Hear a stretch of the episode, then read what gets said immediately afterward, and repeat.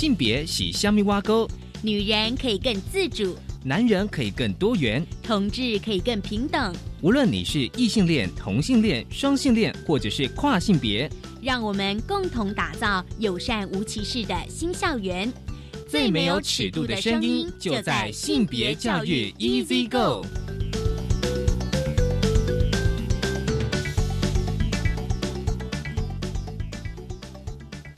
Hello，大家午安，欢迎收听教育电台性别平等 Easy Go，我是文龙，不晓得这礼拜大家过得好吗？今天的节目性别慢慢聊单元呢，想跟大家来谈的啊，分享的是一本书哦，它也是一本漫画，书名是在你背后，这是由豆点文创出版的。很高兴呢，我们待会要邀请到豆点文创出版社总编辑陈夏明来跟我们谈这一本在你。背后，哦，其实它是一本纯爱的漫画，很期待跟大家分享。而今天的性别大八卦呢，想跟大家来聊聊，就是同酬日。劳动部呢，其实在二月底呢，公布就是去年，就是二零一九年呢，台湾的女性要比男性多工作五十二天，才能达到男女两性同酬。什么是同酬日呢？稍后回来跟大家分享。我们先进行性别大八卦。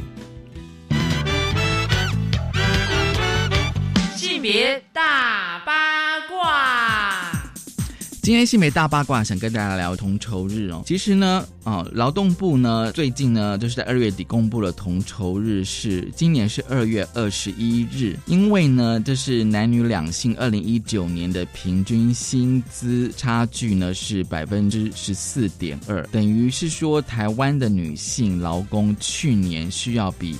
男性劳工多工作五十二天，那么一整年的总薪资才能达到相同的水准。而相较于上一年，如果是二零一八年的同酬日是二月二十三日。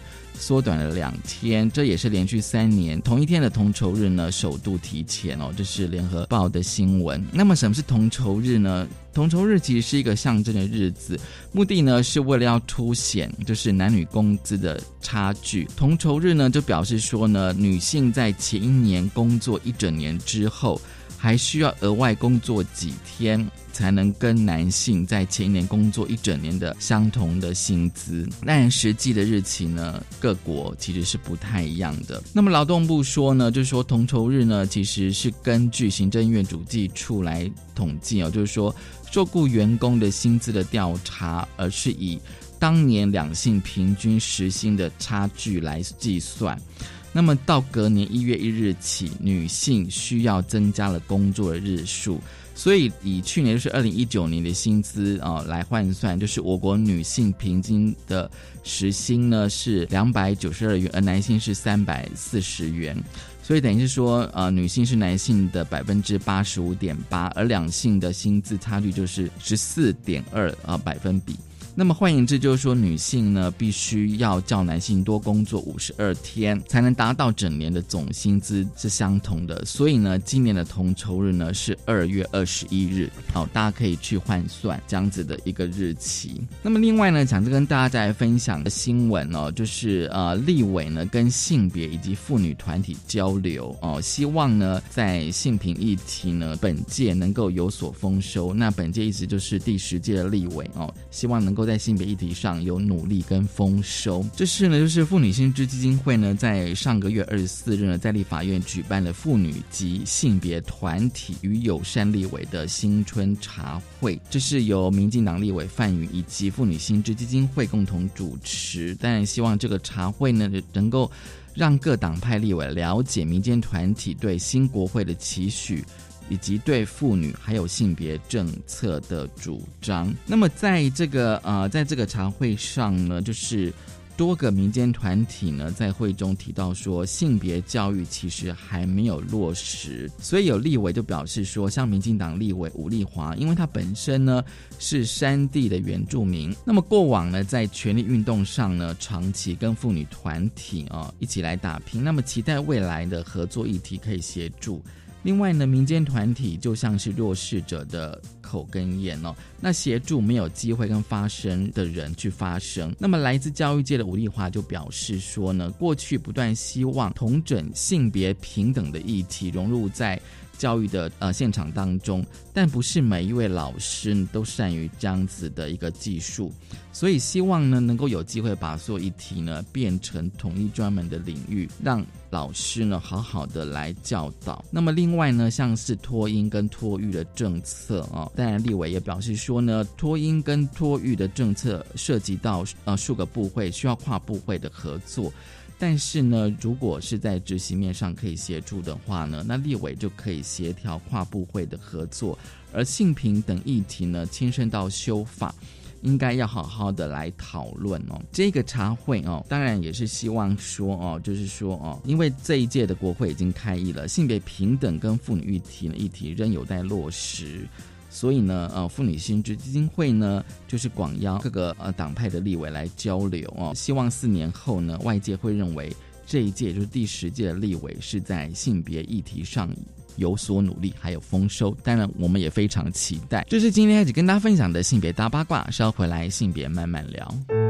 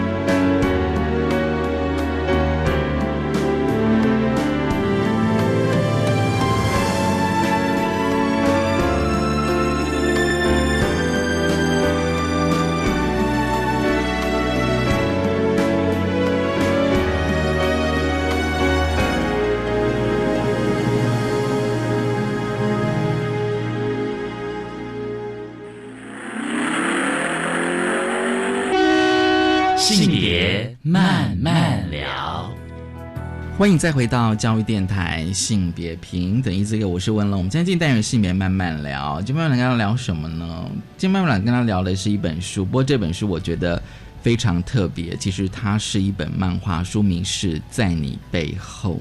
其实过去，但我们也有跟大家就是分享过。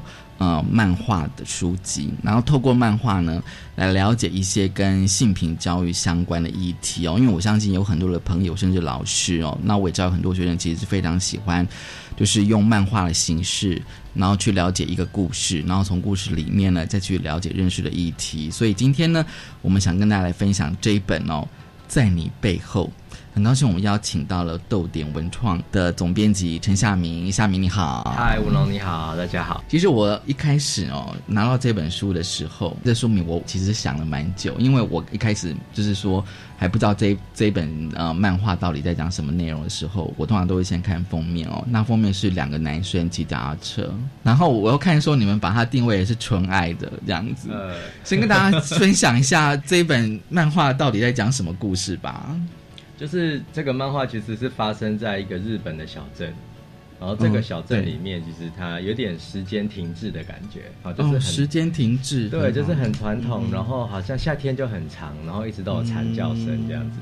然后里面有两个学生，好，主角叫做朱古猛，哦，朱就是那个猪嘛，对对对对，大猪小猪那个猪。然后朱古猛的话，他的名字听起来就是很阳刚的一个男生，嗯，可是其实他他自己知道他不喜欢女生，嗯，所以说在这样子的一个好像跟外界隔离的很。传统的小镇里面，他会觉得有点格格不入。那那他怎么样会觉得格格不入？因为他在学校可能同学都要跟他说：“哎，你那个青年那个谁谁谁的写真集来借看，对啊，对啊，你要你要跟我分享心得，对，或者是说他走到外面去，然后大家就会聊说：哦，那个隔壁的谁谁谁都没有结婚，结果终于结婚了。啊，对对对，就是这些小小的事情，其实。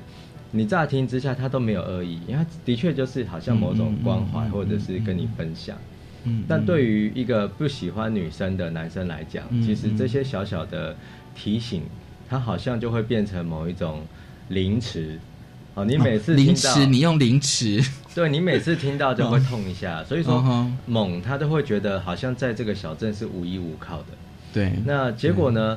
有一天，突然间学校来了一个转学生。嗯嗯嗯。那你也知道，这是在国小、国中或者甚至高中，哈，他是高中生。对对。在中学时期或者我们求学的时期，有一个转学生，这个是学校的大事。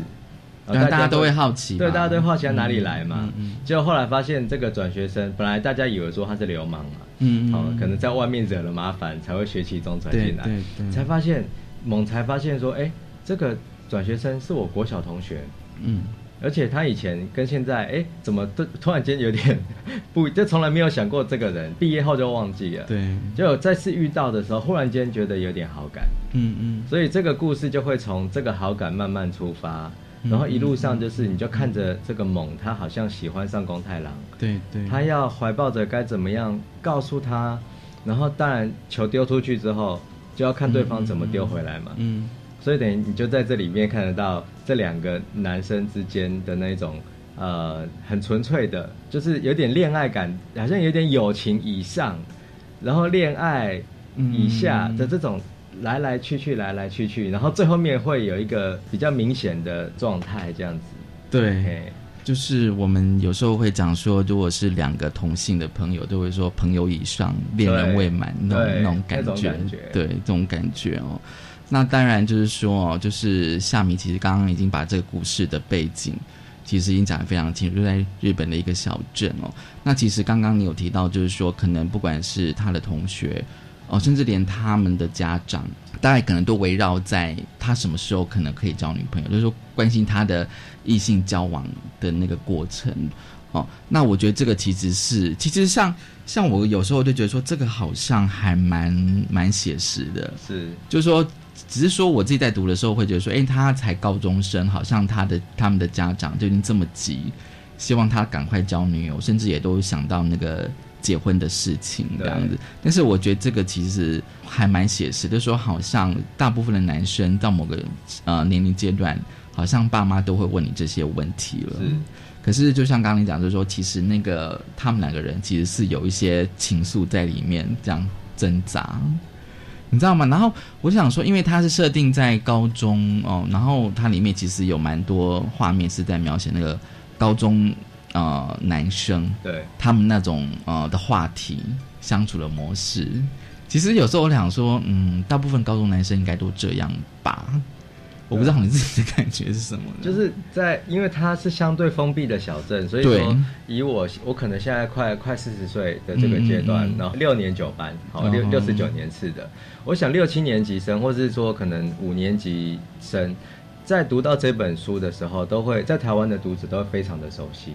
因为它真的就是有一种好像我们以前高中的那个时代的那个样貌，然后就是好像大家就是呃有一点点的害羞，然后有谁要去追谁的时候，有谁对他有好感的时候，大家就会瞎起哄，对，然后去把他推过去，对，这样子，对啊，对，而且会交流一些清凉杂志啦，对，那那我会觉得这个好像在那个年纪的男生好像都会有做。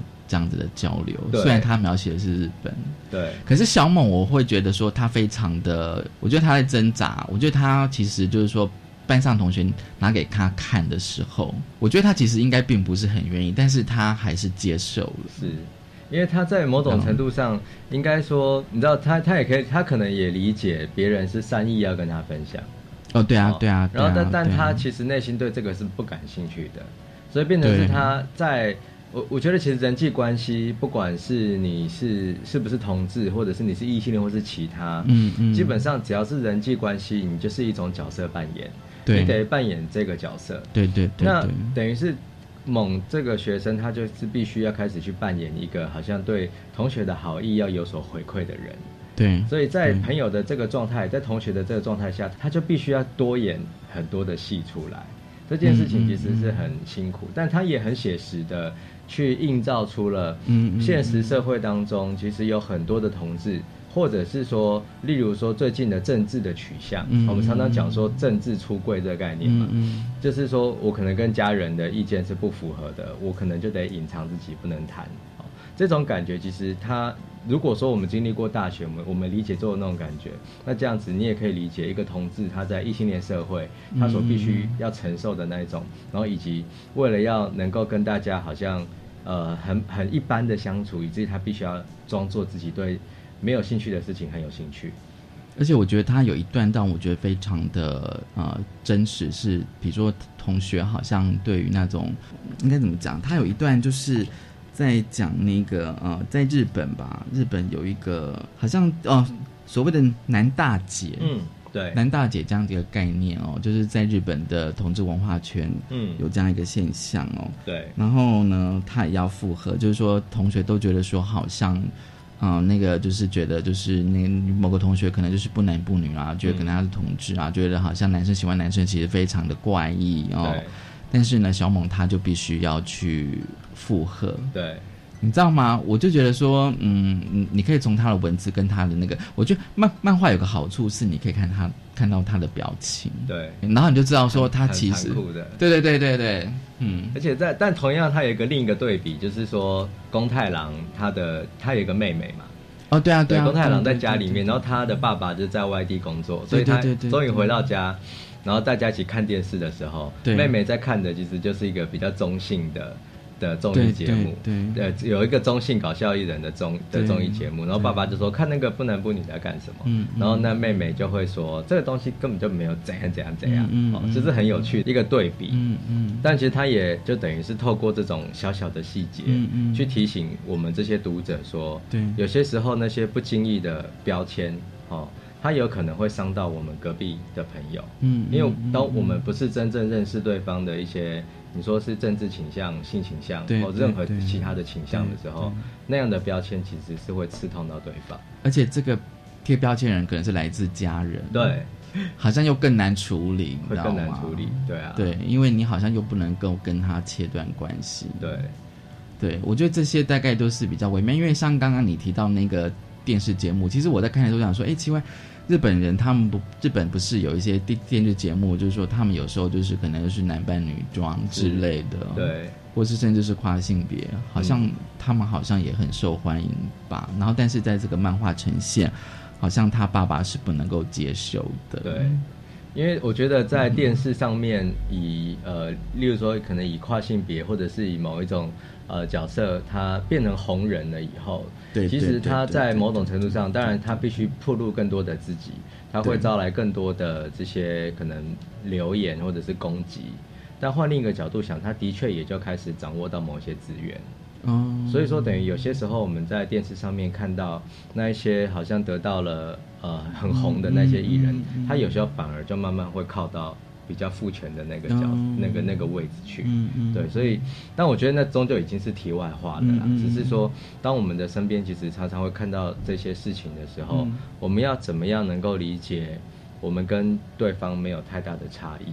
嗯嗯，我觉得或许这是这个漫画他想要提的，因为你知道这漫画它有一种两个男生之间这种很纯粹的爱，对他你我可以说他是友情的，我觉得他还是成立啊，就是说他，但是他就是那种很纯粹的状态，你会知道说你喜欢跟他在一起，哦，对，是真的因为就是你很喜欢这个人的某一些。一些特殊的气质，嗯，然后你觉得受到吸引，这东西是跨越了，你可以说跨越了性别，然后跨越了很多其他的阻碍的。那这这件事情其实是蛮值得我们就是可以去想一想那种人际关系当中的纯粹性，对，纯粹的感情吧，情感或者说你对那个人的感觉。对，好，我现在想说哦，就是说来聊一下这两位男主角好了，我就是说像。我们先谈那个宫太郎好了哦，因为他其实他的形象，其实我觉得他形象应该跟小猛或者说他的个性应该是很截然不同的哦。对。然后其实我一开始有一点点的，当然就是一开始读你，但不晓得后面发生什么事嘛。一开始我会想说，那宫太郎为什么要去追求班上的女生？嗯，这件事情我不知道你你怎么去看呢？我自己在看的时候，我真的会觉得宫太郎他就是异男。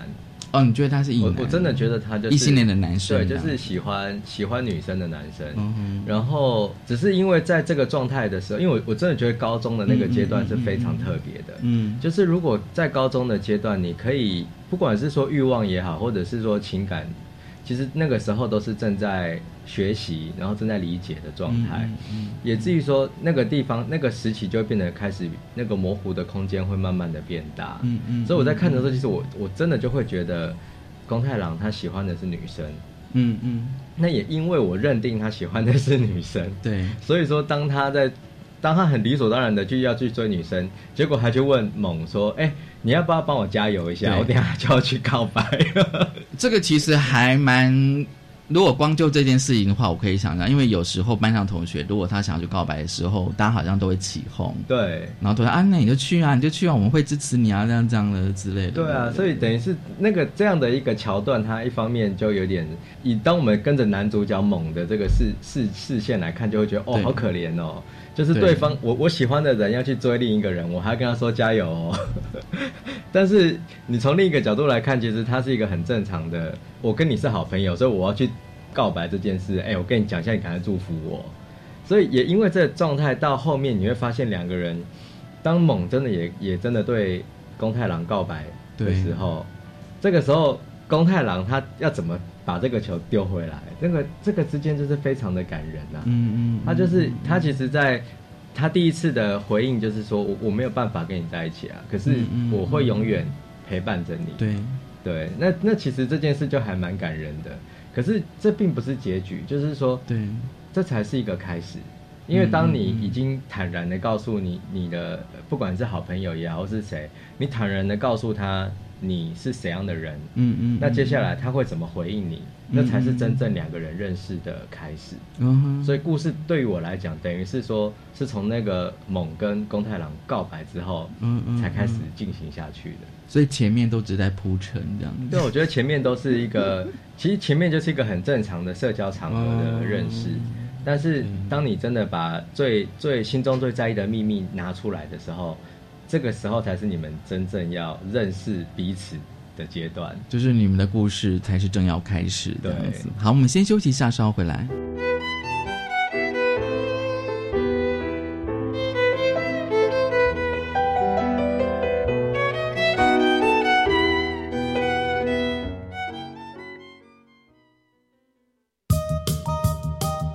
有网友介绍一个投资网站，每个月保证获利二十趴，哎，这么高的获利，就算股神都办不到，小心是诈骗。可是网友说他真的有赚到钱，你连网友的真实身份都不确定，怎能随便相信他的说辞呢？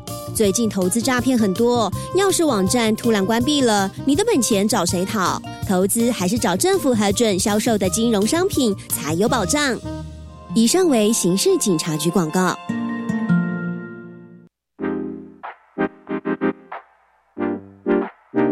一个青年，一个故事，改变与感动就从年轻人开始。每周三晚上的七点零五分到八点钟，教育广播电台青年故事馆，跟着主持人涂杰，听听台湾年轻人的故事。哎，就是在说你啦，一定要听哦。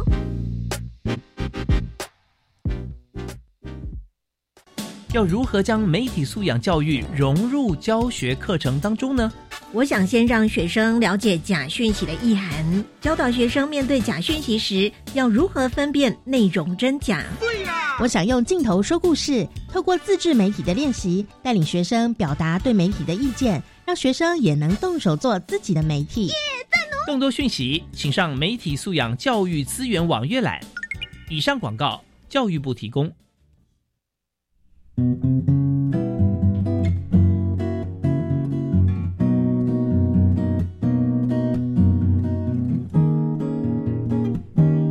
是苏命苏米恩，你现在收听的是教育电台。我朋友买就爱教育电台。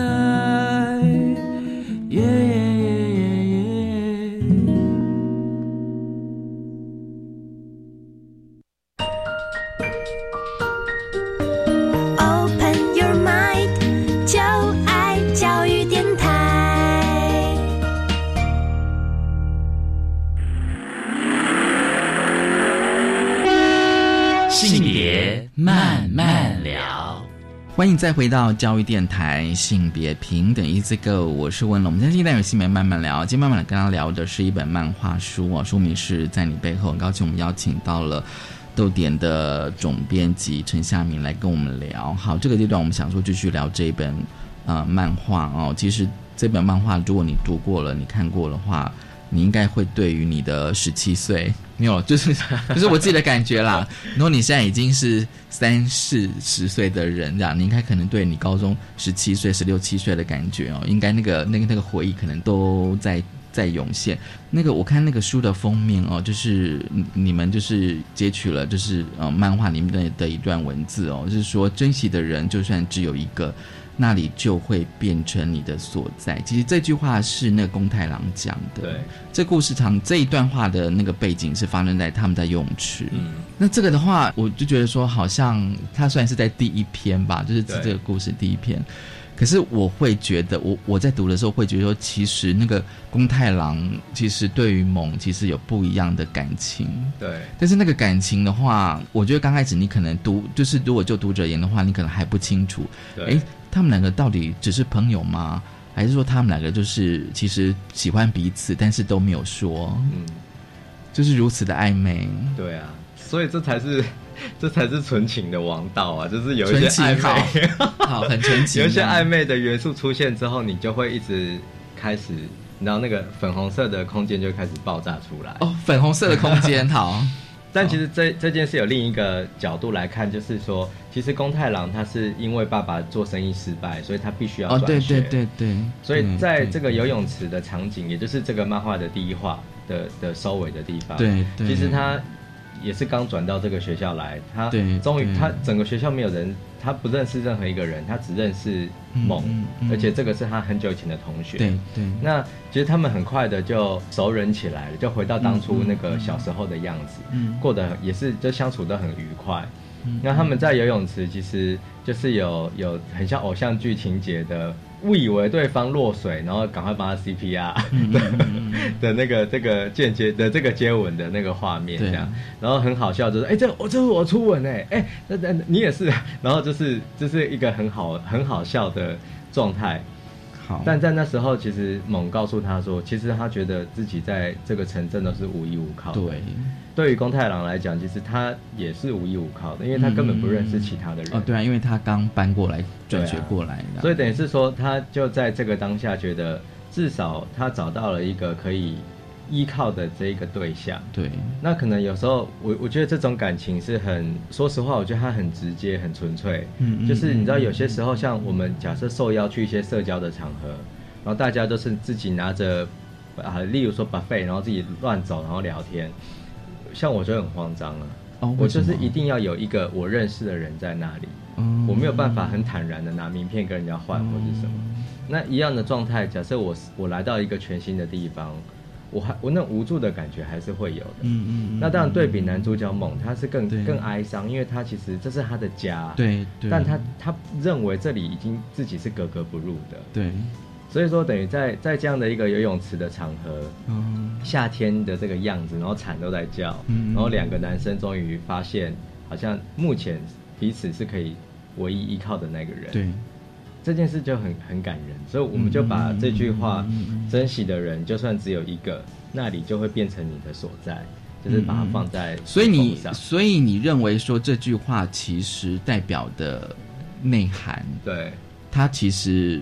并不只是，就是说，因为我相信有很多人，其实当然包括我在内，大概都会问我刚问的问题，就说，哎，他们两个只是朋友，还是说他们两个就是一对恋人之类的？而且他们自己也在彼此确认，还是还是说，如果就夏明自己读，就是说，珍惜的人就算只有一个，那里就会变成你的所在。你觉得这个这句话的内涵是不是应该是比较是怎么样超越我们对于感情的定义？比如说，他可能并不只是朋友啊，或是恋人这样。因为以我的角度来看，他其实。就是这个作品厉害的地方，就是他，我其实把这个漫画放在文学的书系，我不是放在我们另一个通常处理漫画的书系，就是因为他在某种程度上，他的呃运镜也好，或者是他的对白跟他故事设计，它都是有一些文学的张力在里头。像我们在讨论这句话，它到底会是一个呃同志之间的表白啊，或者是说它是一个友情之间的那种表白。其实它都可以成立的，就是说端看你怎么决决定，说你这怎么认定它。对。但是对于我来讲，我会觉得它，因为它的推演其实是后面蛮绵密的。对。而且这个只是它的第一话，所以我会觉得等于这个在这个阶段，其实他们都还在那个很表面的。嗯嗯。然后这句话其实说珍惜的人就算只有一个，那里就会变成你的所在。嗯嗯。其实我们在读的第一个第一个层次可能会觉得，哇，这真的好浪漫哦。但我们必须要回过头去看，讲话讲出这句话的人是宫太郎。对，他的爸爸做生意失败，他被迫要搬家，他其实是没有办法。一个小孩子来讲，他其实不一定可以接受这些事情。嗯嗯。所以当他能够说出这句话的时候，其实这件事情也是他本身很深切的渴望。对。只是刚好这个渴望，他又呼应到了猛他的人生的需求。嗯。所以等于我会说，在这个阶段，等于是说，这是一个很好的。的戏剧的开场白，然后他他就等于是揭开了，就是接下来这两个人他会有两有很深的互动，嗯，但这件事情是必须建立在他们彼此是彼此的依靠，嗯，这件事情上，嗯。那依靠它有很多种层次嘛，对。对，那可能猛他开始会慢慢的喜欢上这个宫太郎，对，然后宫太郎他也会慢慢的在喜欢上猛，那但这这个开场白是非常纯粹，然后非常。非常美好的，而且你就会觉得说，年轻的确都是很纯真，的很纯真，对。而且他对于很多的感情也好，就是有些时候在年轻的状态，我们不一定能够很清楚的说明定义那种感情，对。但是你你就会知道说，我需要跟他在一起，嗯嗯嗯。那有些时候我们可能会有一些可能是。呃，同性的朋友或者是异性的朋友，对，但你会发现你就是很需要跟他在一起。嗯，那这件事情其实我觉得他终究都是会表露出那种情感的纯粹。嗯，对啊，我觉得很很很棒。其实回到就是说他们所处的环境哦，因为其实这故事里面就像是作者就是呃是一位日本的作者呃。演员他说，故事全都是温柔善良的人哦，不管是比如说学校的同学、老师，或者是在家人哦，其实大家都很善良。但是有时候我自己读来说，其实有时候就是说，他们两个不管是小猛或是公太郎，他们所处的环境，我觉得会不会是说，对于他们，比如说十几岁的小孩子、小小朋友，他们会觉得说，在那个环境，他其实是有心事的，对，但是他他找不到人讲的时候，嗯，所以他会觉得是没有依靠的，对，他没有任何的支持，而且更不要讲说，我今天发现我自己喜欢的同性，哎，对啊，那我要跟谁讲呢？嗯。的那种状况，就是我我觉得在青少年时期，我们都会经历过一段时间，是我们其实已经忙着要理解自己的内在情绪，就是有些时候我们对于世界是的感受是很陌生的，我们我们这个情感跑出来，我还不知道是为什么，所以其实内在会有那种冲突出现。那当然，大家外在的这些家人朋友，就是他们好像已经习惯了这个状态之后，他并不太会去在意。这些年年轻的身边的年轻人，他所经历的内心的挣扎，嗯，所以常常有些年轻人他会觉得有点孤单，好像跟我的爸爸妈妈没办法沟通。他就说：“你长大就知道啦，啊啊，本来就是这样啊。可是你的内心知道不是这样啊，我以前不会这样啊。更不用讲你提到的，就是假设我发现我喜欢的是同性，对，那怎么办？那这件事又变成是另一个我必须要守住的秘密吗？假设我连一般的心情。讲出来都这么困难了，对，那我再把这件事摊出来，那还得了？这个故事设定在呃一所小日本小镇的高中，对。对，所以我想想象，我想他们对我觉得他们可能同同学之间不是他同学每次都要找他要不要去吃猪排的，对。对，就是很善意，但是你会发现我我没有办法啦，就是他当然也有可能就是他。在学校没有这么人缘没有这么好，因为其实真的不是每一个人都是风云人物的。对，那你一个很普通的的年轻、很普通的学生，又真的人缘不是这么的好，嗯嗯，那愿意跟你混在一起的，可能也是其他人缘没那么好的人。嗯嗯，那你你就可能内心又不会觉得很想跟他在一起，可是你又没有别的朋友了。对，那这个东西它就是真的很尴尬。对，但他他说实话，他也呼应到现实社会当中。嗯，有些时候我们就是在某一些时期，就是没有办法找到好朋友。嗯嗯嗯。那有些人他是你知道伸出手善意的要对待你，但你就算接过去，你不一定会可以感受得到那是需你需要的东西。嗯。所以我觉得这个作者厉害的地方，就是他真的把那种人跟人的那个情感，你知道吗？那种。我给你，你不要，或者是我我想要怎样，但是我得不到的那种写的很很细腻，而且我发现就是说，在这本漫画的后后半呢，我觉得他们两个人好像就会处于在一种呃一种怎么讲？因为你看嘛，高中哦，他们要去考大学哦，但是可能考了不同的大学，或者说可能像像小猛他就重考这样子哦，那他们也预设到他们毕业之后应该就会分开了。对，但是那个那个想念，那个思念还在。对啊，对，而且里面有一段我觉得很很难过的，就是说，当他们真的好像有一点点要在一起了，那种感觉哦，变得很好的时候，突然间猛他会要踩刹车。对，因为他意思他知道，就是说宫太郎他是喜欢女生的。嗯嗯，他的他的第一个念头就是说。假设他没有跟我在一起，嗯嗯，他可以去过一个正常的生活，对对，所以他立刻就是出现这样的情绪反转，嗯嗯。那宫太郎他可能觉得很奇怪，你干嘛最近这么冷淡？我们不是可以出去玩吗？对对对对。所以你知道这个东西，它变得一个很很细腻的。说实话，它也是某一种偶像剧情节啦。嗯啊，例如说，可能有一个女主角，她就是家里很穷。然后可能男主角他有机会可以遇到一个更好的环境的女生，很多女生她这那个女主角就退到后面来，那就会出现另一个戏剧张力。但在这个状态下，其实你会发现这件事在在可能是在同志的社群里面，它是很常发生的。他发现对方其实他可能喜欢上了对方，对方可以给你好的回应，可是你终究就会觉得，他如果可以跟人家跟真就是跟女生在一起，可以结婚生孩子。那好像可以回到一个正常的不 一个正常的世界去，对，好像也可以啊，就是会去祝福他，嗯嗯。但这个就是一个心碎的开始，好像有点本来是很浪漫的，然后就变成一个很哀伤这样子。但也就是因为说，在那个阶段，所有的感情都是这么的真实，对对对，你就可以理理理解到说，这个猛其实它是真正很在意对方的那个人，嗯嗯。那你也会因为他这样的决定，你会内心觉得有点哀伤。你会知道说，你何必要这样呢？嗯，对啊，嗯。但是我觉得哦，就是说这个漫画它的它的那个嗯，应该怎么讲？它的呈现方式哦，当然就是哦，它除了有对话之外哦，它有一些那种黑体字，有没有？嗯嗯。对。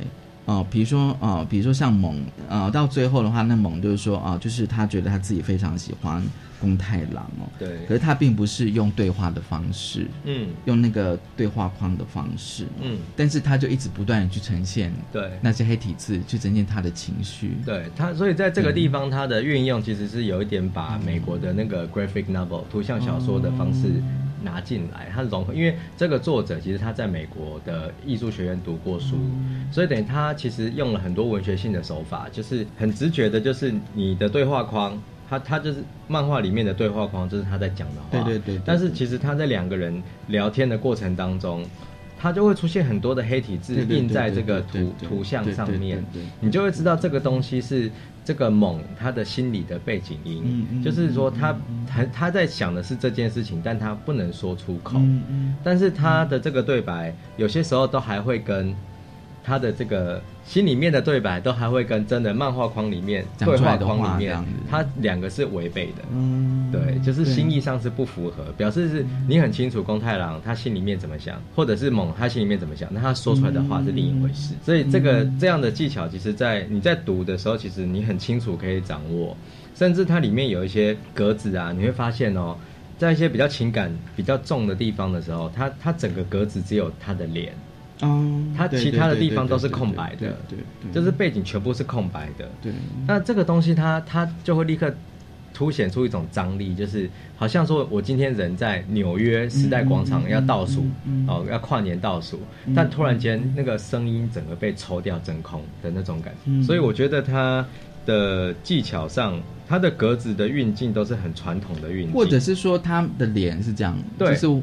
没有五官了，它会让某一些就模糊，对，它就是模糊掉。但你你不会看不懂，可是你会知道他要表现某一些情绪在里面，嗯，对啊，所以这个是他的风格，这样对。好，其实呢，我想说哦，当然我说我们谈书，因为今天既然邀请到总编辑，我待会想要问你编辑的想法，对，跟缘起为什么要出这一本中文版？我们先休息一下，稍后回来。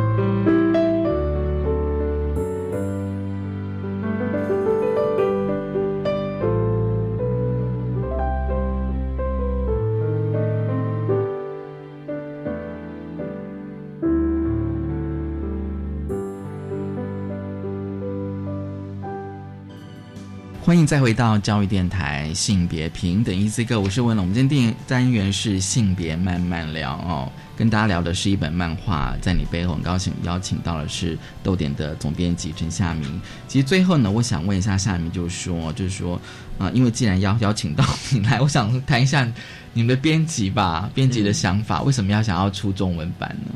你知道这个书其实很悬。我第一次碰到这个书是在去年五月，我去大阪，然后有一个 Asia Book Fair，然后摆摊。摆摊的时候，我发现也就是这个出版社六六九九 Press，然后我就看了他的书，哎，有漫画，就拿起来，就是因为我们的封面，它的封面我都是这个跟中文版两个人骑脚踏车的，然后我就拿起来快速的翻了一下。因为都是韩文，我根本看不懂；日文我也看不懂嘛。然后我就发现，哎，这是应该是两个男生的故事，但是很纯情哎，很高中哎。然后因为我看不懂嘛，我就想说，好，那就是不错，那就是搁着好了。但是后来我就就也没有想要签这个东西，是在下一个月我在首尔书展又去又去那边谈版权，又看到了这个人在首尔书展摆摊，所以我就说，哎，那就遇到了，就好好的跟他聊天。然后刚好这时候我的同学是会韩文的，所以我们就好好的讨论了一下。然后甚至还去他的工作室拜访，嗯嗯，然后就再仔细的看了这个书，然后我的我的同学就我就跟他要的是这个档案，因为通常我们在谈版权的时候就会直接拿拿那个档案嘛，但当下其实我也不知道这书在讲什么，我只是直觉告诉我说，这个人，这个总编辑他是艺人公艺人出版社，我跟他的的气场是合的，这个是个好人，所以我就觉得应该是。好像有一个隐约的预兆，但其实我对这故事内容完全都不知道。后来回到台湾，我的同学评估完，他说这应该是可以出的哦。嗯嗯嗯，但他一样没有，他只是简单的告诉我这些事，但这些事是我光看图片我都知道的。嗯嗯，所以我最在意的事情是这个对白到底写的好不好？嗯嗯，然后他的故事性到底好不好？这件事我就会很担心。所以等到说我的同学帮我翻译完毕，我就直接签约了哦。我在在那个当下，我还真的不知道会怎么样哦。然后我的同学帮我翻译完毕，因为没办法有那个时间一个一个对嘛，我就直接把翻译的稿件给了设计师，请他入版之后，他寄过来，我我印出来，我很紧张，我超级紧张，我很怕说，如果到时候把它看完发现很难看怎么办？所以等于是说，先先把它做成一本，对，做成一本像像我们现在看，对，就直接入版之后，哦，就真的那一个下午就坐着，然后这是办公室我读不下去，我就到咖啡店，一张一张 A 四这样子慢慢的翻，翻到最后发现啊，眼眶红红的，可以了，可以了，然后当下就觉得这真是一个太特别的出版的经验，嗯嗯嗯，对啊，嗯。所以是这个故事呃，让你非常的很有吸引的那种。应该是说，其实，在有些时候出书，它是尤其是版权书，你是完全依靠一个冲动在做的。对对。但其实当下为什么我会觉得要出这本书，其实是因为我知道这是一个纯爱的作品。嗯嗯。然后我知道这个画风其实很不错，然后它的技巧是好的。但是我在思考，在台湾，当台湾同志同志婚姻已经合法通过了之后。好，我们可能在坊间有一些漫画，有一些作品，但其实这些作品其实很少在处理中学生的那种启蒙的爱这件事情。那可能我们之前做过，呃，身体不知道哦，那个那个也是男同志的一个有提到，这是中学时候的的情的情窦初开，或者是向光之舞，这是女校里面的那个情窦初开。但问题是以漫画来讲，台湾几乎是没有。对。那之前的那个地之夫，其实他在处理的是一个多元家庭的的讨论，对，但他一样是没有在讨论学生时期的爱的启蒙，青少年、青少年，对，所以我就会希望说，至少以逗点的立场，我可以再增加这样子类型的书，然后让至少说我们的。呃，出版品里面其实也慢慢的有比较多在讨论这些性品啊，或者是什么，那各个年龄层可以慢慢的兼顾到这样。对，其实呃，如果说哦，像像六六九九 Press 哦，他们的社长李载荣说，他说当时燕童的社会气氛正浓烈哦，所以便有了就是用更视觉的方式。来呈现就是将议题延续下去的内容。嗯，其实有时候我会讲说，不同的呃表现形式，比如说因为它是漫画嘛，那豆豆点基本上是文字为主。我不知道就是说你自己想法，就是说用漫画跟用文字讲同一个故事会有什么差别？它其实最大的差异在于说，漫画可以接触到的读者是更广。对，因为有很多的人他其实比较少看书，但是他会追漫画来看。嗯嗯，所以等于是说。透过这样的美彩，而且这又是一个好的故事，所以我当然会希望说，能够把我觉得这种很棒的概念传递给更多的人来看。但是如果它是文字的话，当然我我可能可以想象的读者群的确有可能会变少，的确是有可能的。嗯，对。但我觉得都好啦，就是不同类型的读者，我们用把一样的概念，就是用不同的类型去告诉他们。对啊，希望可以传播一点。但但其实最主要的事情是这样，是我希望说，以我的立场有两个角度。第一个就是我希望说，我们豆点能够一直出版很多跟性平有关的书，虽然它不它不是我们占最多数的书，但至少它会有这样的一块。给这些一般的读者理解说，这个世界的每一个人其实都是一样的。哦，那我们不用去贴别人的标签。嗯，但另一个角度有点像是说，我希望说，透过这样的一些书，嗯，让正在迷惘的青少年，嗯，或者是正在迷惘的呃读者，他在读了之后，他能够理解，他不是唯一的那一个人。迷惘的中年大叔，对对对，回 想你十七、十六七岁的时候，这样。对，就是我希望说，至少他的这个双面性是有，对对对，那有点像是基本基本在做的事嘛，基本书房在做的事，他是希望说这个书柜有一柜这样的书，那有有有需要的人走过去，他会知道。可以依靠，对，那豆点，我我们没有基本书房这么这么厉害，那我我做我自己可以做到的，你们已经很厉害了，但真的的确就是说，以我我的角度来看，能够让一个无依无靠的读者读完书觉得有有依靠的感觉，这件事很重要，对啊。而且你知道吗？因为其实当然大家对漫画的想法会不太一样，但是我觉得漫画读起来，至少让我觉得。没有那么大的压力，对，对，但是但是，我觉得就像是你讲说，它它其实不只是文字，我觉得它里面的那个那个那个图案，对，其实也是很重要的。那当然还有一些比较是那种不知道的，应该什么撞生字嘛，对，什么之类的，对，因为其实有时候我们看都是先看故事嘛，对，但是有时候就像是你讲说。这个作者他其实有些可能是脸脸部的特写，嗯，他的画风就这样。是啊，对。而且你提到的撞声字，就是呃，在漫画里面会有一些效果音嘛，尤其是日本的漫画。对。那其实这个作者是日本人，只是他是因为韩国的出版社邀稿，所以他才去韩国出。嗯。那因为韩国出版社他是艺人出版社，嗯嗯。所以他在做韩文版的时候，那个社长又是设计师，嗯嗯，所以他就真的是一笔一笔一笔的去把这个撞声词画成韩文的版本，嗯。那我拿到这个版本，其实我觉得蛮感动的，是说我希望这件事情在在台湾出版的时候，它可以变成是一个日本、韩国、台湾的合体，嗯。所以等你拿买到在你背后的中文版的时候，你会知道说这个漫画是日本人画的。但是里面有撞声词是韩国人画的，而且书名对书名我也留着韩文版，所以他的书名就是在你背后。对，OK，就是在你背后。那你自己的他的诠释其实有两个，就是说，一个是说脚踏车，好，我在背后看到的是我我所抱我所看见的是你的背，嗯嗯嗯。第二个是什么？是其实是我们常常会去追逐那个背影。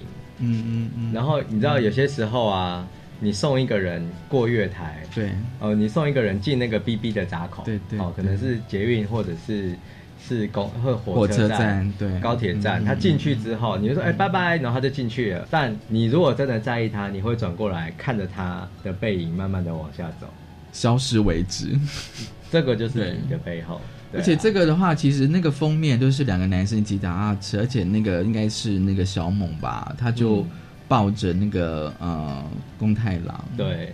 你就会觉得说，嗯，好，很 很浪漫，就是就就就是真的会让你回想到十六七岁的样子，而且那个小猛他是直接抱着他的腰哎，而且一开始这个画那那一个那一页超级经典，就是说是宫太郎说上车。